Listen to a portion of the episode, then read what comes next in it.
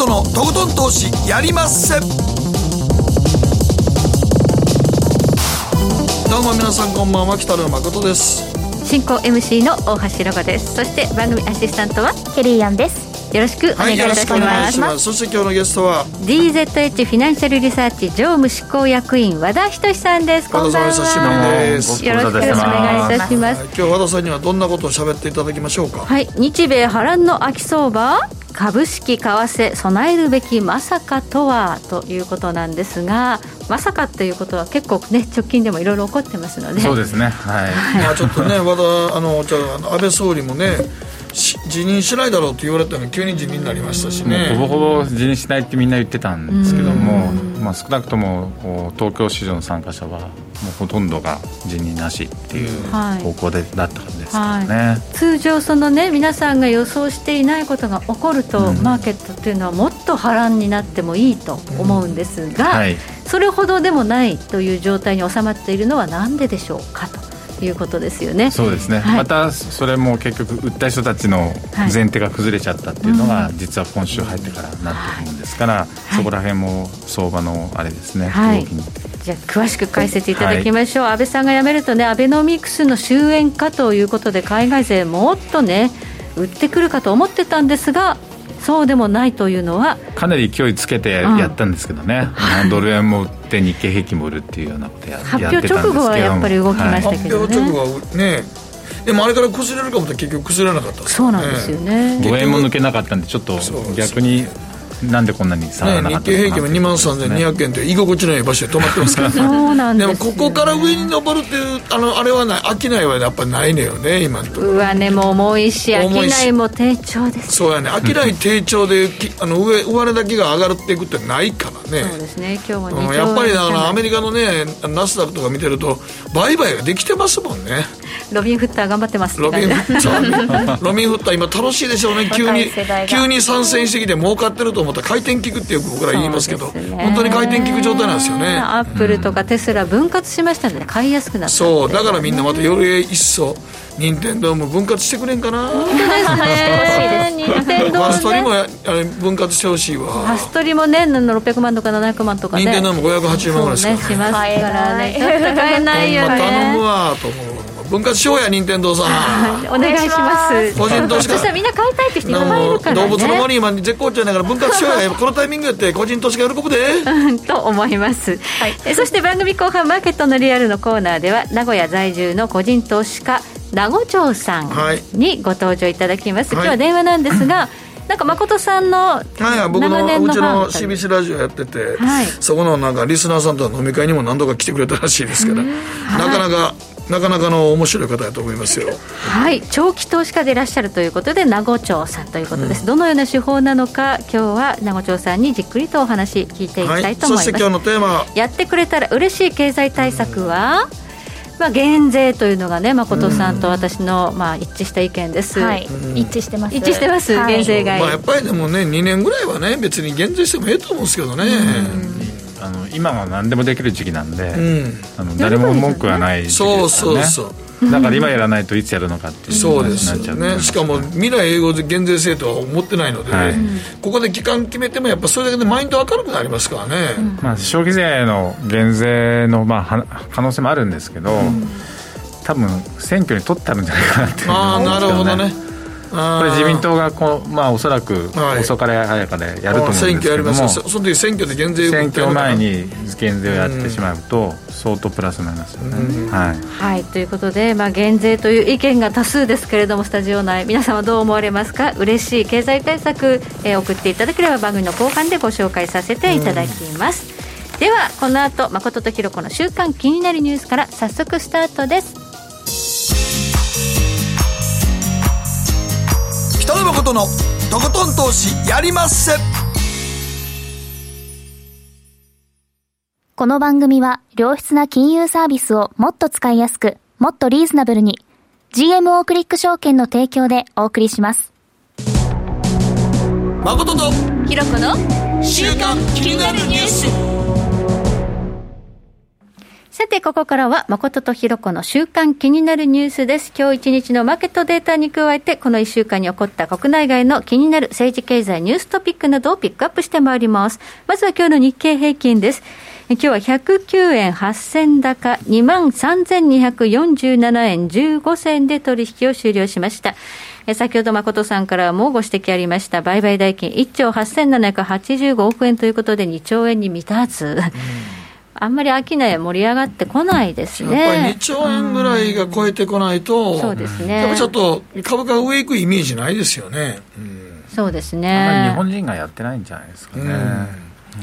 そうですね。多分ね、あの、日本人も、あの、あれ、ロビン・フッターみたいに、マザーズは結構活況を呈してるんですけど、うん、ひょっとしたら、ヘッジファンドでも今、マザーズいってるかもしれませんけどね。日経平均がね、ちょっと本当に2万3000円から上っていうのが、膠着しちゃって動かないと。うん、そう、まあ、落ちもしないけど、膠着してる状態ですよね。うん。まあ、ちょっとさ先物はかなり買われてますけどね、うん、2万3400円ぐらいまで、はいうん、あのアベノミクスの終焉化ということで、金曜日、すごく売られたんですが、一つのトピックとして、週明け、あのウォーレン・バフェット投資の神様と呼ばれるウォーレン・バフェットのバークシャー・ハサウェイが、商社株、日本の商社株5社を5%ずつ買ったと、うん、三井三菱住友とかですよ。伊藤忠とか、ね、いや僕なんであんな上がってるのかな思ったらバフェットが買ったんですかバフェットが買った。バフェット日本株買うのが初めてじゃないですか？初めてです、はい、90歳で 御年90歳で日本株に手出しました。私は聞いてついに来たかついに来た、うん、ついにここまで来たかっていう感じですけどね、どういう意味でしょうか？要するに日本株っていうのは海外勢はあまり基本的には、魅力を感じてないそうでしょう、ね、わけですから。ですけれどもあのそそこまで日本株まで海外勢が買うっていうことバフェットが買うっていうこの象徴なんですけれどもそこまでやっぱり世界中お金が余ってるっていうことなんじゃないかと思いますけどね。まあ、アメリカ株、今から買おうと思っても、なかなかね、うん、買えない。だから逆に言うと、日本株はもう昔からなんですけども、えー、アメリカの株なんかと比べて、割安だ、割安だっていうのは、まあ、当然、そういうことなんですよけどね。うん。まあ、割安で、しかもね、あの配当利回りがまあ3%、4%、5%とあるのが商社株の一角ですので、まあ、インカムもものすごくね、妙味あるというところですけれどもね、まあ、一部には、商社の株を買ったということは、まあ、コモディティの時代が戻ってくるのではないかなんていう人もいるんですけどね。金とかということ要するにばらまいてるということは、インフレがやってくるのではないか。資産インフレになる可能性ありますよね、だから、うん、ずっとお金が余ってるわけですから、そ、ね。はい。まあ、そこはどうなんですかね、バフェットさんっていうのは、まあ、3年ぐらい前に、4年前かな、アップル、今更買うのかと言われながら買ったアップルが、その後も3倍ぐらいになってるということで、今更じゃないのかもしれないっていうね。ひょっとしたら何か。ひょっとしたら日本株は。だからどういう分析をして商社株買ったんかはね、うん、本当に思いますよね。このまま買い進めていくつもりだぐらいの9.9%ぐらいまで、うん、5%じゃなくてね、うん、というふうにおっしゃってるので、やっぱ日本株、これからもしかしたらすごい。ようやく世界基準になるっていうことであれば、はい、ものすごく割安ですから、うんあの上がる可能性としては高いんじゃないですかね。高いんじゃないかなという期待が、孫に言われて任天堂買わなかったのか。任天堂買ってほしいですよね。なんか今やったら、ね、向こうでね世界の子供たちは任天堂、いや僕はね昔任天堂持ってたのはね、あれなんかパリにあの、任天堂が、なんか、俺の友達がたま、知り合いがたまたまパリ行った正月かな、なんか行った時に、あの、ポケモンの気球みたいなのが浮いてたんですって、パリの街。で、それ見て、あ、ポケモンって全世界的なキャラなんやなと。思って、今言ったようにミッキーみたいなもんなんやなと思って、その話聞いて、そいつが任天堂買ったら僕も任天堂買ったんですけどね、一時。うん。一時。一時。手放した。もう持ってないんだよ、ね、いやそれはもう儲かった手放すよ。そうなんですよね、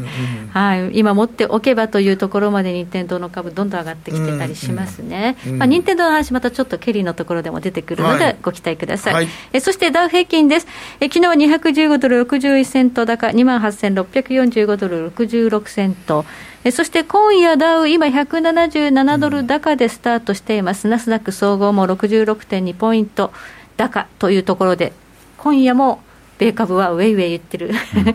上がってるという感じですね。ウェイウェイって。ウェイウェイ。祭りってこともう祭りですよ。もうパリピがみんなも参入して、もうロビン・フッターがもうウェイウェイですよ、これ。だからちょっと怖いな、ちょっとね、ここまで来ると加熱気味でしょ？加熱してるように見えるんですけどね。ねまあねでもちょっと今までの常識じゃないじゃないもしかしたらマーケットだと思うんですよ。考え方変えなきゃいけない、そう。だからもうこのコロナっていう大義名分がある中で、世界中いくらでもお金を出していいっていう今状況ですから、誰も文句を言われないっていう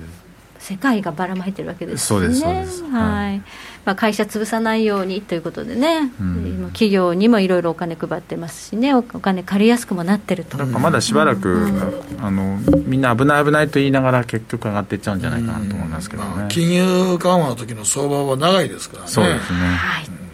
えそして、アメリカの10年債利回り、え現在は0.682%ということで、この金利についてはまた後ほど本編で、そうですね、はい、はい、和田さんの方からも解説いただきたいと思います。ではここでケリーがこの1週間気になったニュースのピックアップです。はい、私の気になったニュースは、バイデン氏、熱盛選挙に活用任天堂の人気ゲームという見出しなんですけどこちらは、えー、昨日のニュースでですね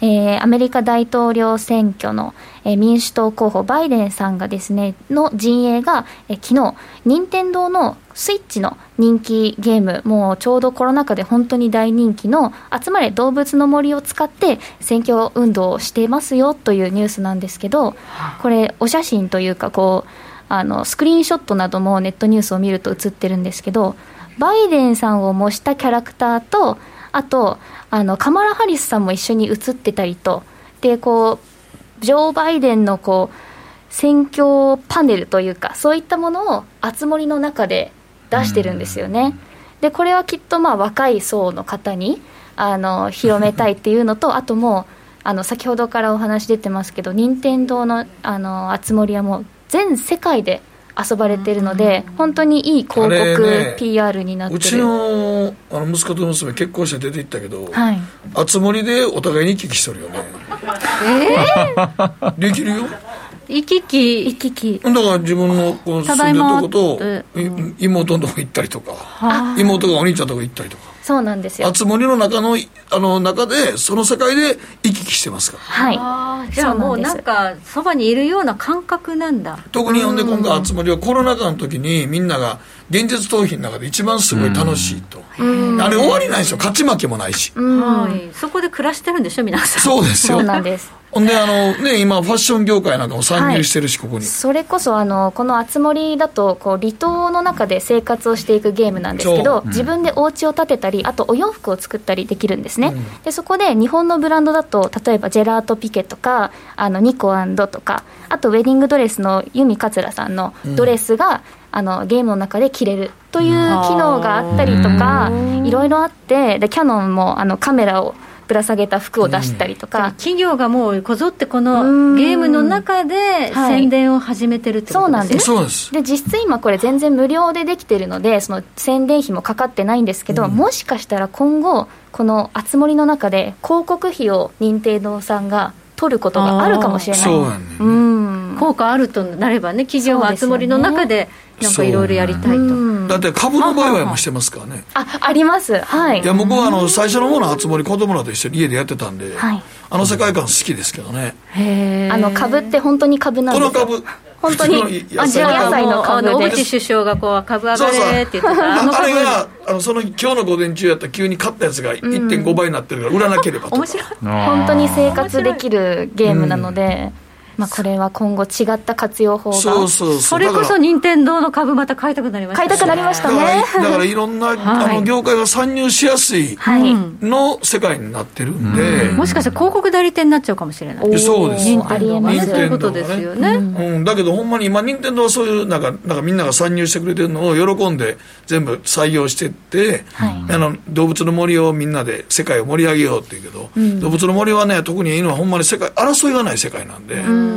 であのなんか魚釣ったらまたそれが売れたりとかもするし、はい、虫、季節によっては虫捕まえに行って虫も売ったりできるしね、そうなんですよ、花火大会とかちょうどありましたそうそうそうそう、はい、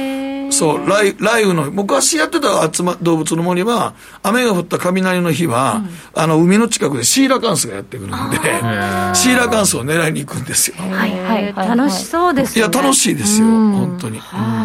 没入感がすごいと思います。そう。その世界に大統領選挙を持ち込むっていう民主党。すごいですね。っていうのはなかなかですね。そうなんですよね。だからそう考えるとねなかなかこの任天堂の動物の森もまさかこんなに世界観が出てくると思わなかったら昔僕らも結構大人やけどやってましたけど面白かったですからね。うん。ということで早く分割してほしいなというそうですね。結果の声でした。分割してください、はい、以上若田ひろ子の週刊気になるニュースでした。北野誠のとことん投資やりまっせ。やりまっせって英語では？レッツラゴーかなねえ先生好きって10回言って。それ10回クイズでしょ。いいから。じゃあ好き好き好き好き好き好き好き好き好き好き僕も先生好き。え？もう。思わず笑みがこぼれる。株式 FX は GMO クリック証券。すると川上からどんぶらこどんぶらこどんぶらこって何？桃が流れてくる音だよ。じゃあかぼちゃは？こ天ぷら粉天ぷら粉かな。鳥は唐揚げ粉。唐揚げ粉。パパおやすみ。置いてかないで。頑張るあなたを応援します。GMO クリック証券。バカモン。お前は周りが見えてない。また怒られちゃったよ。部長の前歯に。自分かするな。大学生のノリはもう通用しないぞ。はい。ノリをどうにかしないとまずいですね。部長歯にノリついてますよ。もっと楽しくもっと自由に GMO クリック証券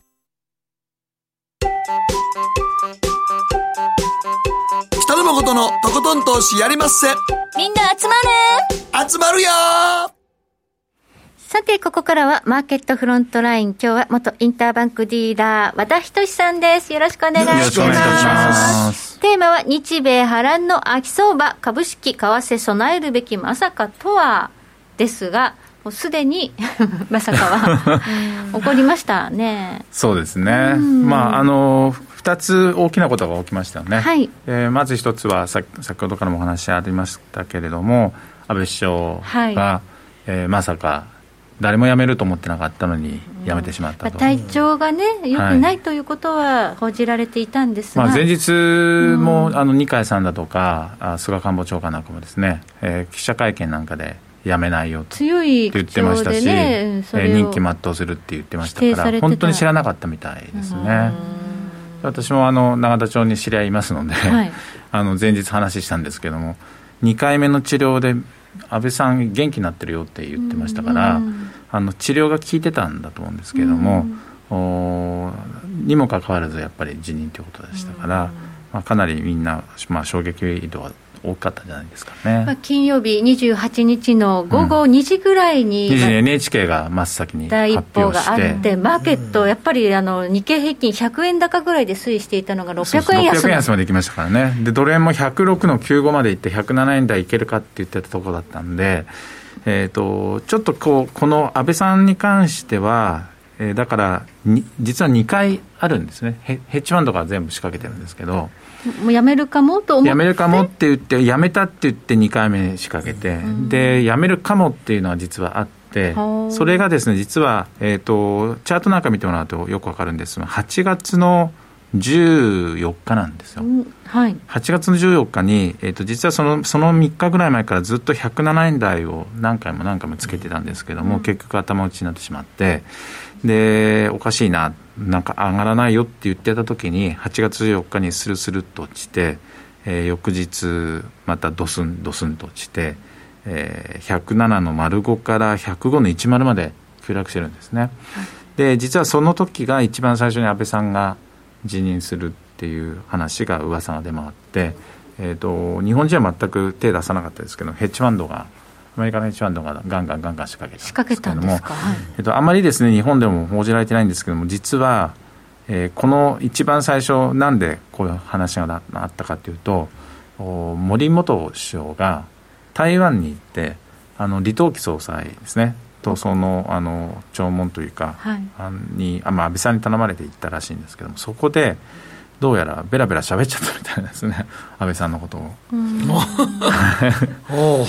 で台湾のメディアがテレビも含めて、えー、安倍さんは24日に辞めるって言って報道したらしいです。で日本では報道そんなことされてませんから、うん、一切分からなかったんですけども台湾でそういうことが報道されて24日の月曜日に辞めるよと。でそんな報道があったもんですからヘッジファンドが食らいついてきたわけですよね、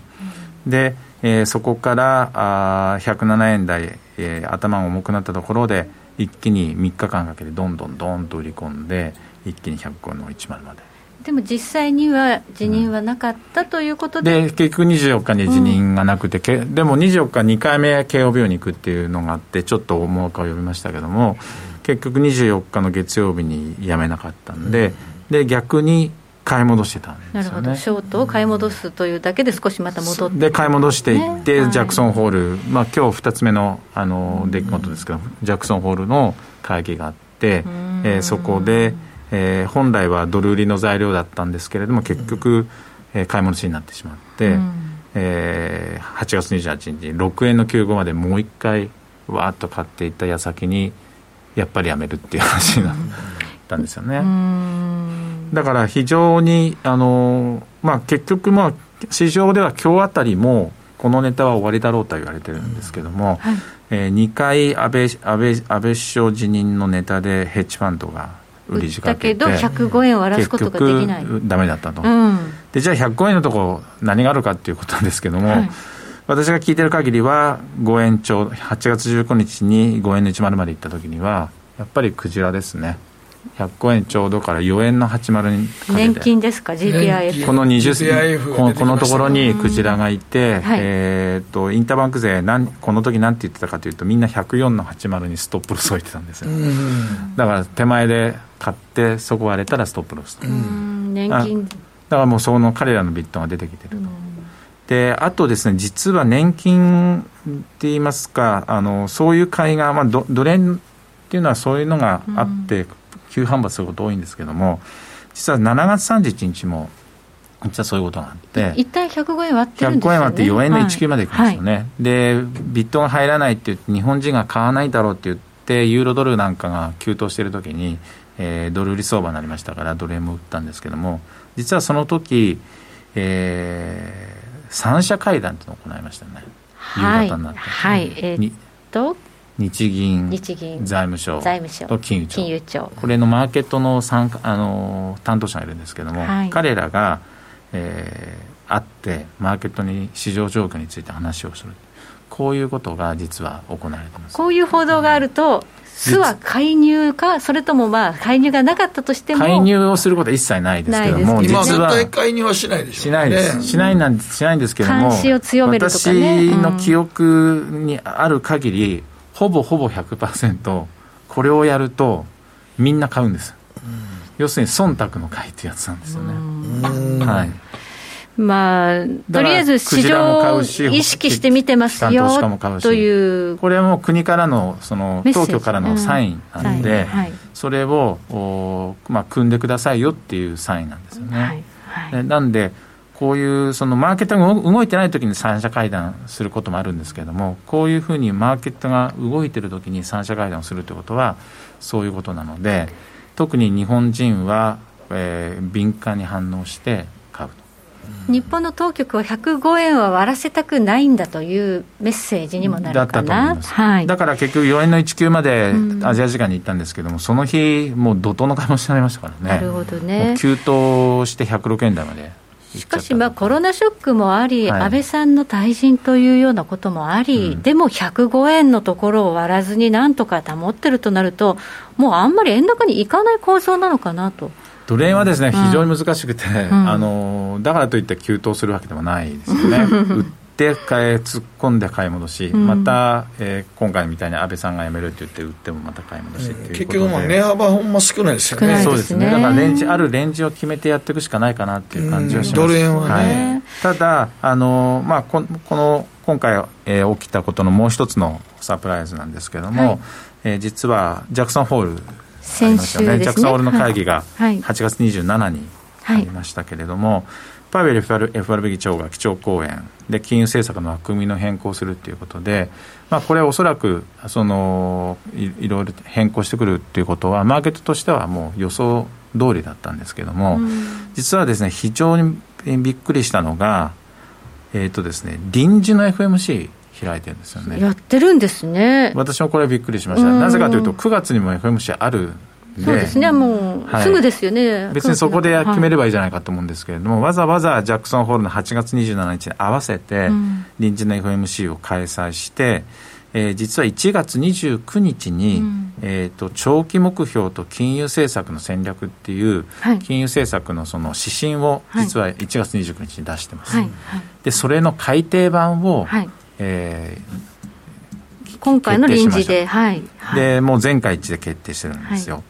で、えーと、これなんですけれども実は FRB というのは2つの責務っていう責任があって、まず1つは雇用を最大化しなきゃいけないということと、あとはインフレを抑制していかなきゃいけないというこの2つのせあの責務があるデュアルマンデートっていうのね。そうですね。はい、はい。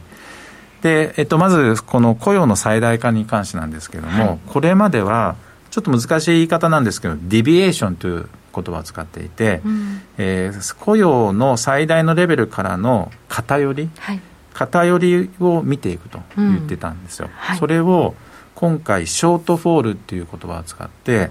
え雇用の最大の状態からどれだけ不足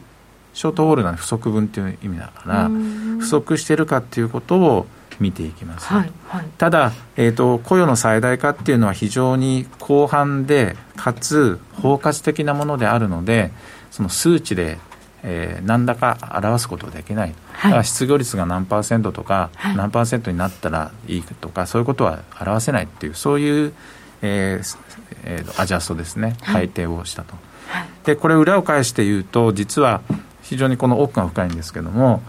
その今コロナで10%とか9%とかすごく失業率上がってきてますけども、はい、じゃあそれがコロナ前の3%や2%に戻ればいいのかというと実はそうじゃないですよね。はい。その偏りではなくて不足分がどれだけあるかっていうのを見ていくっていうことですから、うん、その数値が、えー、正常に戻ろうがえー、そういうことではなくて、うん、えー、金融政策ゼロ金利政策が続けてきますよっていうことの表れなので、うんはい、やはり、えー、インフレの抑制とともに、はい、えー、長期化する理由の一つになっている。はい。っていうことですね、はい、であと、インフレの抑制に関しては、これ、いろいろ報道されてる通りなんですけども、今までその長期目標で2%って言ってたんですけども、これをアベレージで2%っていう、はい、平均して2%っていう言い方にしますね。はいで平均して2%なので今ずっと2%なんていうのは到底、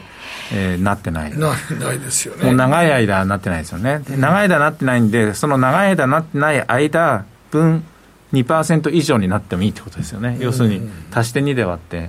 2%になればいいので、だから長い間2%以下が続いてるのでその分当面はただあ、モデレートリーという言葉を使いましたけど、緩やかに2%以上のインフレはあ目指すのが適切ですよっていう、うん、そういうことに変えましたっていうことを言ってます。過去 FRB は、うん、まあ、インフレ率が2%に実際に達成する前にもう予防的に利上げスタートしてましたよね。それまでシンメトリックの2%言ったんで、うん、こう2%上下して、はい、えー、やっていけばいいっていう言い方だったんですけどね。今回のこの文言をまあ精査すると2%超えてしばらくずっと恒常的に超え続けることを確認しないと上げないってことですよね。はい、だから本当に、えーと、何年もの間ゼロ金利は続くんだっていう認識、ね、そうですね。インフレの見通しが確か来年ぐらいまで1.6%ぐらいなのでそうです。おそらくそんなあのちょっとやそっとでは上がらない。上がらないということですよね。でじゃあそれだけ聞くとじゃあドル売りじゃないのかと思うんですけれども実は、はい、えーと、これですね、えーと、もう一つ重要なことがあって FMC7 月28、29日にあった FMC の議事要旨が8月の19日に出てるんですけども、はい、そこでイールドカーブコントロールですね、はい、YCC と言われている、はい、日本がやってますけれども、イールドカーブコントロールというのは短金利と長金利をこうある程度一定抑えるっていうやり方ですけれどもこれについてはあんまりメリットがないんで、うん。えー、現時点でははやらないとはい、いうことを言ってるんですね。市場はね、イールド株コントロール、フェドも採用するのではっていう、まあ、検討は検討はしてるけれども、うん、いつかはやるかもしれないっていう感じだったんですけど、検討はしてるんだけど、今現在はあんまりやる気がない。と。いうことは、イールド株コントロールやらないということは、短期金利はもうずっと0%ですけれども、長期金利は別に抑えないんで、上がっていっちゃう可能性がある、ね、実際ね、このジャクソンホールの後、はい、アメリカの長期金利上がってるんですよ、こう上がってるんですよ、ね。ボーンと急騰しました。うん。まあ、でもそれまで、その債券のロングが溜まってたんで、ん、ポジション調整だったんだと思いますけれども、はい、そうは言っても、えー、この10年3利回りのチャートなんか見ると分かるんですが、0.5%をそこにして、ずっと今度、反発局面なんですね、今。でそういう意味ではその短期金利と長期金利の間が空いてスティープニング化って言ってますけど、うん、イールドカーブがのがその、はい、傾斜がすごく上がってきて、うん、金融機関なんかすごく儲かるような状況に今なってきてるんですけれども、ねはい、そういうことをおそらく目指していくんだと。そうするとお短期金利は0%かもしれませんけれども金利としてはその10年債でもやっぱり2%とかなっていく可能性が出てきているわけですよね。だからそうい。うことで、えーと、ドル売り相場がかなり今、ユーロドル中心に続いてたんですけれども、えー、そこが反転する可能性がもうか相当出てきたと。で実際ユーロドルなんかも昨日あたりから。1.20昨日2を1.20をですね無理やりつけちゃったみたいなんですね。話聞いてみると。で、まあ、売りも大量にありましたし、ストップロスも大量にあって、無理やりつけて、ポーンとつけたと、ドスンと頭叩かれて、はい、でも100ポイント、で今もまた売られてると思いますけれども。もうずっと売りがついてるんですドルの巻き返しが来てるんです、ね、ドルの買い戻しですね、今1.18の、さっき24ぐらいまで下がりましたけど、もう200ポイント以上下がってそうですね、はい、このやっぱりジャクソンホールきっかけに、まあ、それとこの臨時の FOMC があったということ、うん、きっかけにドル安の今、修正が起こってるっていうことです、ね、きっかけ、そうですね、そのポジション調整がえかなり出てきちゃっていて、これはでもう1.2っていうのが、うん、あの達成感出ちゃいましたよね、うん、長期的にはでもドル安ですか？短期的にはそのね、もうドル安すごい進んだから、調整きてるけど、うん、相当今、ユーロに関しても、ポジションが過去最高なんですよ、投機筋のなんか数字も出てきても、ネットロングがね、はい、分かるんですけれども、そのくらい、えー、マーケットとしては、ドル売りに傾斜しちゃってると。だですから、まあ、しばらくその巻き戻しとしてはかなり大きめの調整が来るんじゃないかなと思いますね。だからで金利が下がってる間は、はい、でドル円なんかも見てもらうと分かるんですけどもアメリカの10年債の利回りのチャートとほぼほぼ同じに動いてるんですね。だからそういう意味ではあ非常にドル円も下がりにくくなっている。というところじゃないかなと思いますけど、ね、ドル円はもともと動かないけど、まあ、動かないのは変わらない、はい、で、えー、動いていたドル安というのは今ちょっと調整を強いられていると。はいいうことですね。で一番大きいのはやはり長期金利が下がらなくなったっていうのが、やっぱり大きいんじゃないかなというふうに思いますね。この9月、10月、11月、まあ、大統領選挙なんかもあったりしますけれども、まあ、大統領選挙に向けての波乱というのは、どういうふうにお考えになりますこれはもうその、バイデンがずっと相当リードしてるって言ったのが、うん。はい、今、実はあのイギリスのブックメーカーなんかも、はい、もう逆転するかもしれないぐらいの巻き返してるんですね、トランプ陣営が。はい、ちょっとそのブラック・ライブズ・マターの件でままた暴動が起きたりだとか、はい、焼き討ちが起きたりだとかしてるんですけどもちょっとそこら辺が秩序が守れないっていう民主党イコール秩序を守らないっていうことに、まあ、アメリカの国民も少しちょっと嫌気がさしてきてる感じですからそういう意味ではあの私は個人的にはあのトランプが逆転して勝っちゃうんじゃないかなと思ってますけれども。そういう意味で、えー、ちょっとこのシナリオ的には、はいえー、変わりつつあるかなという気がします、ね、ね、じゃあバイデンさん勝利と見込んでポジション作ってる向きはやっぱりそれを変更せざるを得ないかもしれないということですね。すねはいはい、ありがとうございます。今日は和田仁さんに解説いただきました。ありがとうございました。北野誠のとことん投資やりまっせ。みんな集まれ。行かしていただきます。GMO クリック証券の CFD では、日本225や米国30など、世界各国の主要な株価指数、原油や金などの商品、レバレッジ ETF、リート ETF、外国株など、世界中の金融資産を買いからも売りからも手数料無料で手軽に取引することができます。今まで気になっていた世界中のあの指数、あの銘柄、あの商品に投資ができます。パソコンからスマートフォンまで高性能なトレードツールも魅力。CFD も GMO クリック証券。GMO クリック証券株式会社は関東財務局長金賞第77号の金融商品、GMO クリック証券株式会社は関東財務局長金賞第77号の金融商品取引業者です。当社取扱いの金融商品の取引にあたっては価格変動などの理由により投資元本を超える損失が発生することがあります。お取引をする際は当社のホームページや契約締結前交付書面にて手数料などの諸経費及びリスクについて十分ご確認ください。北野誠のとことん投資やりまっせもう寝る暇ないわ。なのに肌ツヤツヤ。ツヤツヤ。ツヤツヤ。マーケットのリアル。ということで今日は個人投資家の名護町さんにお電話でご出演をいただきます。はいもしもし。あ、もしもし、こんばんは。こんばんは。よろしくお願いします。よろしくお願いします。名護町さんはこれは名古屋のえー、投資家。長期投資家で名護町なんですね、はい、ちょっと長いのであの友人がそういうふうに短くした方がいいと言われたので あの通称名護町で取ってます、はい、あの大体投資歴どれぐらいですか？えっ、ー、と、95年12月からなので、はい、あの、今年の12月でちょうど丸25年になる。おそう。え、株はなぜやろうと思ってたんですか？あ、あの、親があの、親の取引先のとあの方なんですけれども、うん、そのその方があの任天堂の株を持ってまして、任天堂の株を、はい、昭和40年代後半の時から、あのー、まだ花札とトランプしかないそうやね、あと人生ゲームぐらいですよ。はい。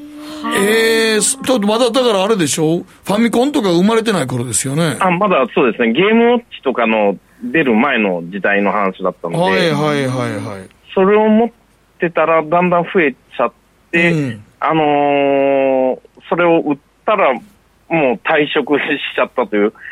なんか数億円になったらしいもう何億になったわけよね、そうすると。なるほどね。それはだって昭和40年代ってそんな、花札とかトランプが主流の会社ってそんなに長期持とうと思ってないやろね。うんそうですね、まあ、その方も取引先だったから買ったっていう話ああ、なるほどね。それで、その話を聞いて、自分もいずれ株をやろうと。そうですね、二十歳になって、親の承諾がいらなくなったら株をやろうと思ってます。見てたんですね、そんな夢のある話を聞いてしまったから。はい、で最初の頃はどうだったんですか？いや、最初の頃はあのー、今でいう初心者と全く同じで、うん、あの入門本を読んで、まあ、適当に買っったり、あと、うん、当時まだ対面しかなかったので、ああ、そうやね。はいはい。で、そ、そこで推奨されてる株をつい買っちゃったりとか。うん。それは、ところどころ儲かってたんですか？いや、いや、買っで、最初の2か月ぐらいプラスだったんですけど、うんう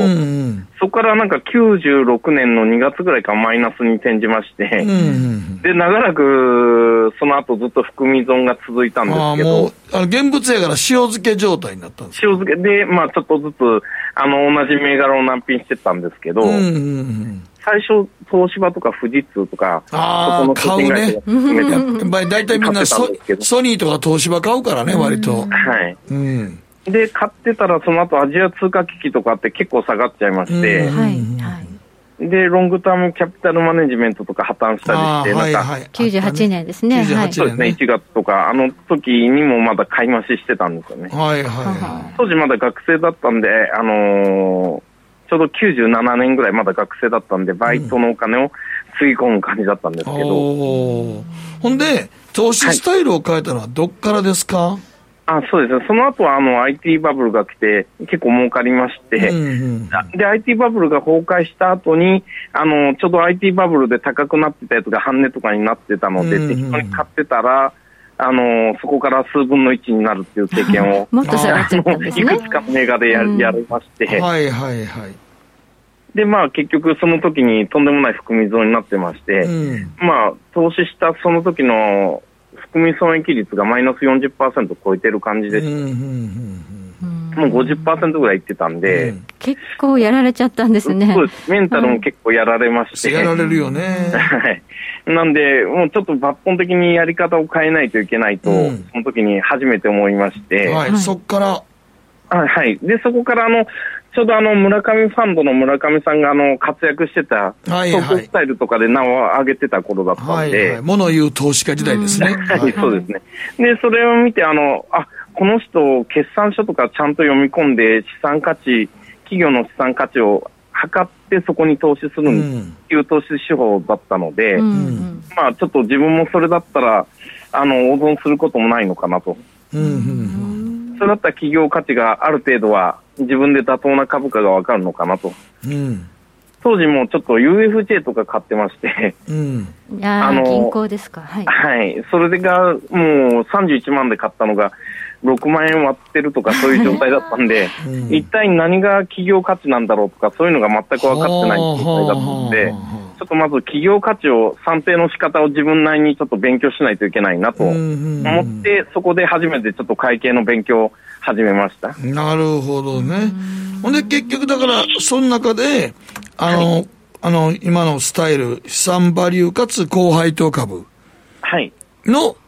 長期保有って形になったんですか？そうですね。あのー、資産を持ってる会社が資産価値以上にあの株価がものすごく下がってる時に買って、うん、まあその妥当な価格になったら売るという、うん、いう感じのスタイルになななりました、なるほど。これまで一番うまくいったトレードは何ですか？あ一番うまくいったのは、あの、日清 SB 機械っていうのが一番多分良かったのかなと。はいはい。それはどんな時ですか？ああの、ちょうどあの、東日本大震災の頃がありまして、うん、あの、その時にあの、ものすごく下がりまして、当然あの時、そうですよね。1万円割れてる中でまだ日経平均2000円安とかとんでもないことになってたんで、うん、あの、その時にまあ、あの、国外で生産してるのも5割ぐらいありますし、うん、まあ、海外の売り上げが9割以上っていう会社だったんで、うんうん、まあ、日本でちょっと生産ができんくなってもなんとかなりそうな会社だったっていうのと、あと、キャッシュ結構持ってたのと、あの、PBR でいうと0.5倍とかの。ああ、なるほど。PBR0.5 倍で、なおかつ、はい、あの、東日本大震災の時やったゴあの、リーマンと同じで、何でも売られてしまった時やから。そうそうなんですね。業績も良かったし、配当利回りも良かったし、うん、PR も低かったけど、っていう感じだったんで、まあ、はいはい、あの、その時にまあ、第三あの福島第一原発の3号機は爆発してましたけど、はいはい、買ってましたねなるほど、これをどれぐらい保有したんですか、何年間ぐらい？あの2017年の年末から2018年の頭にかけて売りましたうん何倍ぐらいになりました？16?17? あすごいな。すごいですね。いや、一回でもその後東日本大震災の後に買い値付近に落ちた時がギリシャショックとかありまして、うん、下がってきた時にまたちょっと買ったんです。なるほどね。で、逆に失敗したトレードも覚えておられますか？そうですね、失敗したトレードですと、うん、まあ、そう、さっき言った UFJ とか、うん、あ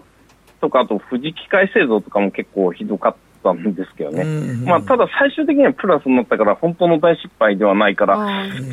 はい。損切りはしてないんですね。はい。はい。一番失敗したのだと、やっぱりフォスター電機っていうのが一番ひどかったです、ね、フォスター電機はい。はい。あの、アップルとかにあの、あの、イヤホン作ってるメーカーなんですけど。ああ、なるほど、なるほど。はい。あの、発展途上国とかでどんどん工場移転して、うん、一番生産コスト安いところで作るっていう、ちょっと、うん、あの、変わったメーカーなんですけど、うん、はい。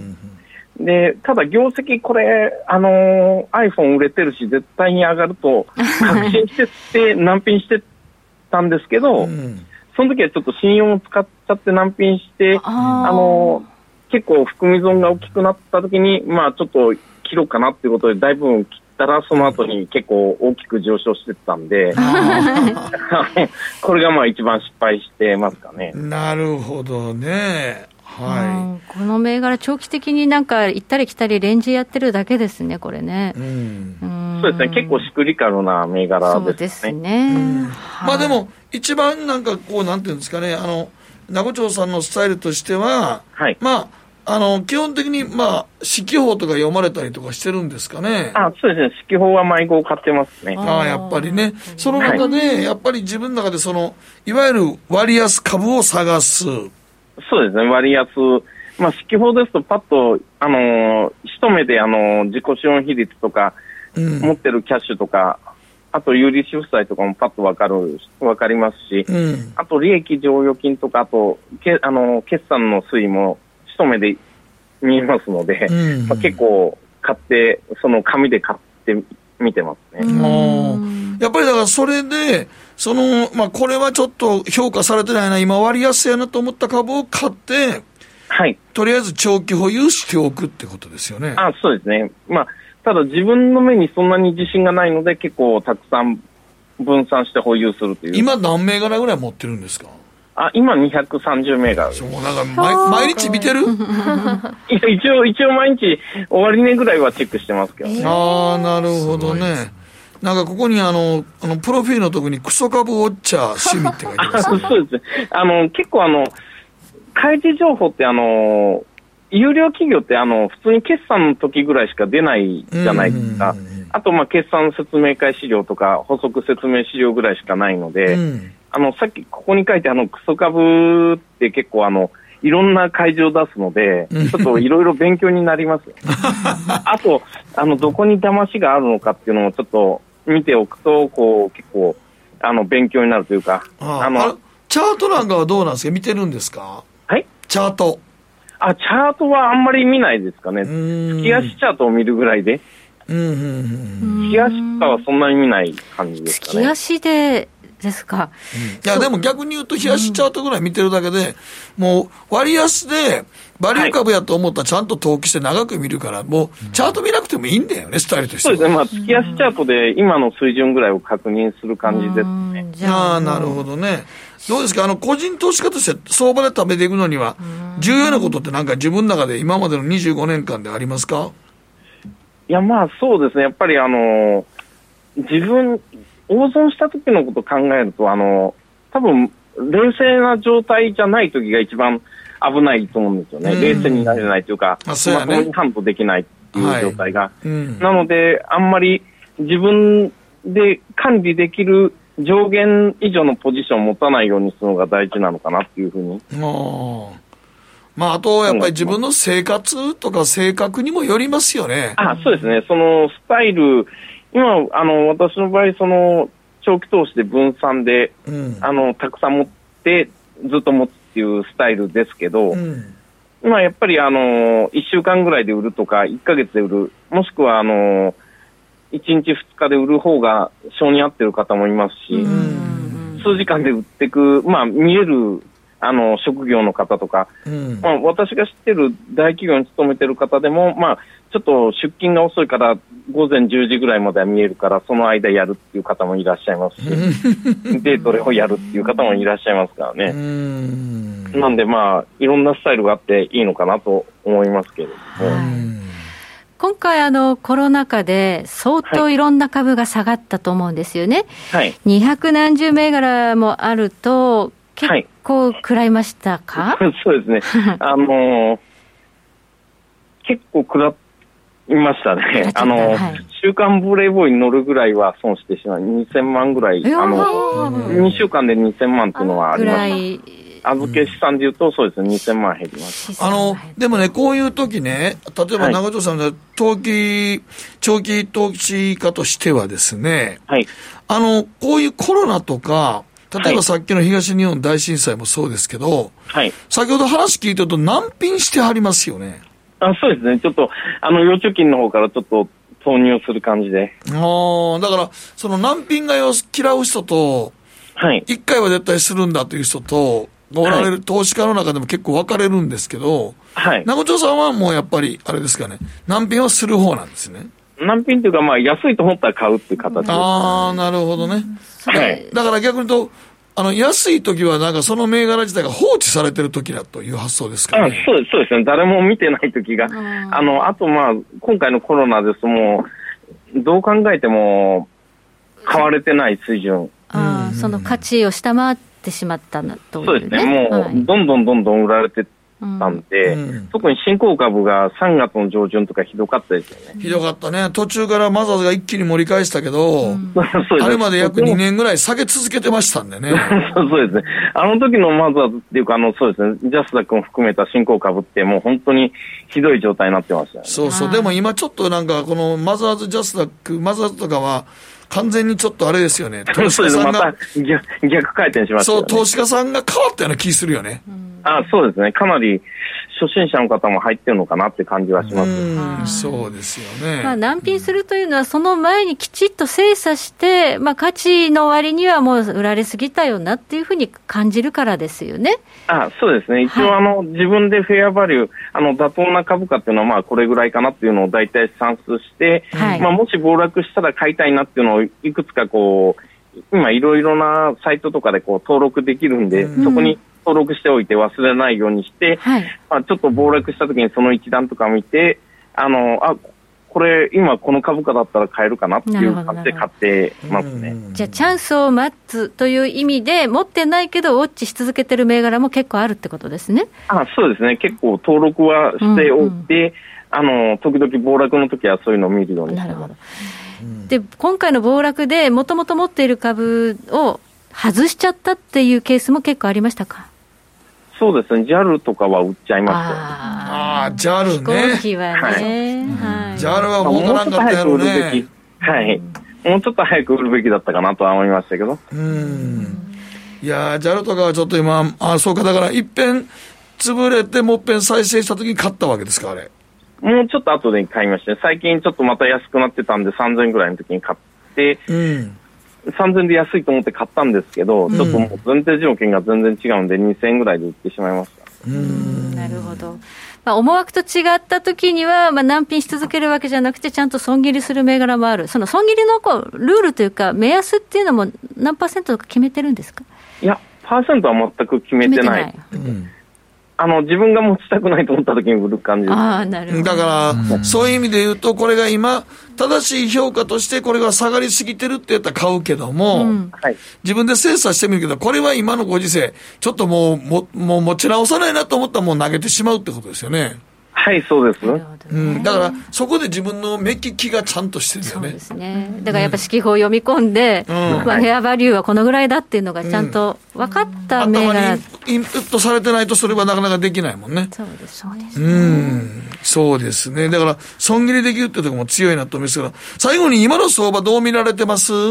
いや、今の相場、ちょっと今、金融緩和をかなりやってるんで、うんはいちょっと相場としてはかなりなんかいい雰囲気になってますよね。あのただ実際の決算が外食とか小売とかちょっと本当に壊滅的な数字が出てるんで、うん、その乖離がちょっと今まで初めて25年間でも初めての体験なんでちょっとすごく違和感はありますよね。うん、なるほどね。やっぱちょっとやっぱり25年間やってきて、ちょっと今の状態は、リーマンとか東日本大震災にもうちょっと特殊な状態ですよね。そうですね。初めて多分誠さんもそういや、僕も、僕もちょっと今なんかピンとけえへんもん、この状態。うん。なんかチャート見てても、今までの僕らの経験則とちょっと違うチャートの動きになってるんで、はい、なんかちょっと違和感は感じますけど、まあそれに慣れていかなあかんねやろなと思うけどね。はい、名護町さん今日は遅くまでありがとうございました。ありがとうございました。ありがとうございました。はい、今日は名古屋の名護町さんとお電話でお話伺いました。北野誠のとことん投資やりまっせ。やりまっせって英語では？レッツラゴーかな。あらっしゃいご注文どうぞ。うんと大盛りラーメンにトッピングでチャーシューコーンメンマ海苔それに味玉白髪ネギねあバターとワカメも。全部のせ一丁シンプルにわかりやすく。株式 FX は GMO クリック証券。占えましたぞ、あなたの未来。え、どんな？あなたは努力次第で大きな成功を収めます。ただし、野菜中心の食事と早寝早起き適度な運動をして健康なんだよ、母ちゃんのセリフと一緒じゃん。未来は自分で切り開く。株式 FX は GMO クリック証券。すると川上からどんぶらこどんぶらこ。どんぶらこって何？桃が流れてくる音だよ。じゃあかぼちゃは？か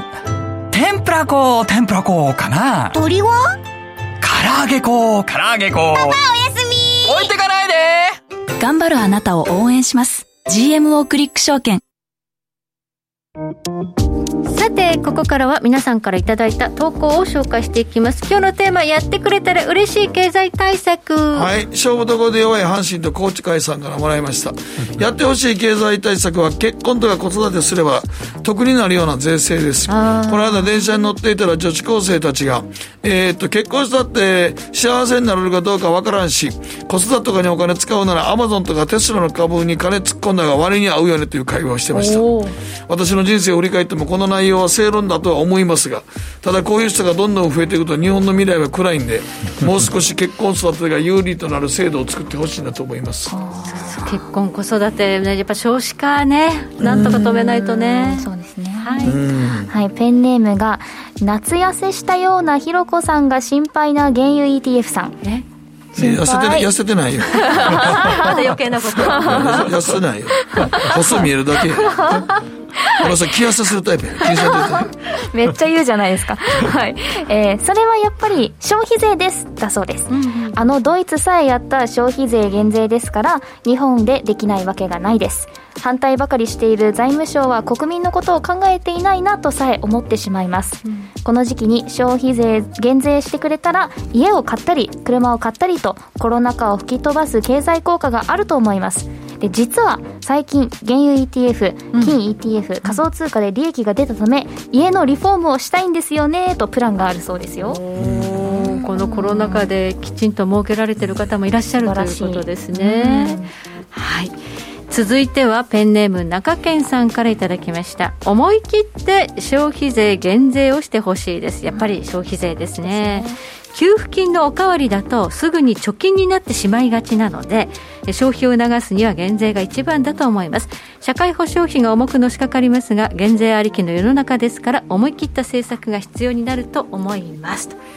せやねあれ増税した分全部社会保障費に使ってないからね。そうなんですよね。2割ぐらいやで、うんそうなんですよね、うん、そこがちょっとまやかしやなと思うのよね、やっぱりね、はい、はい、ウルトラゾーンさんは個人的にやってほしい政策はベーシックインカム制度の導入。低所得者層の賃底上げすれば消費欲は高まると思います。減税も歓迎ですがということですね、なんかドイツで、えー、少人数に区切って期間限定でちょっとベーシックインカムの試験的に導入するみたいな報道ありましたね。ちょっとコロナ禍でもしかしたら世界でそういう話は出てくるかもしれないですね。ねはい時計の針は23時27分回っています。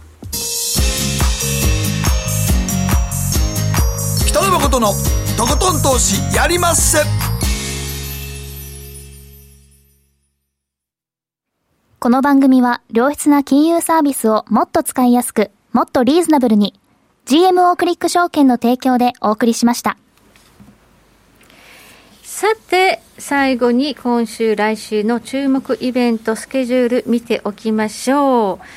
えー、7日月曜日はアメリカ、カナダ、レイバーデーでお休みということになるんですが、和田さん、このレイバーデーをきっかけに、マーケットのなんかセンチメント、がらっと変わったり結構多いですね。することあるんですってね。はい、ありますあります。アメリカの,、まあその区切りっていうのはこの秋からですからね、はい、はい、だから最後今年最後の勝負っていうことになりますよね、うん、クリスマスまで。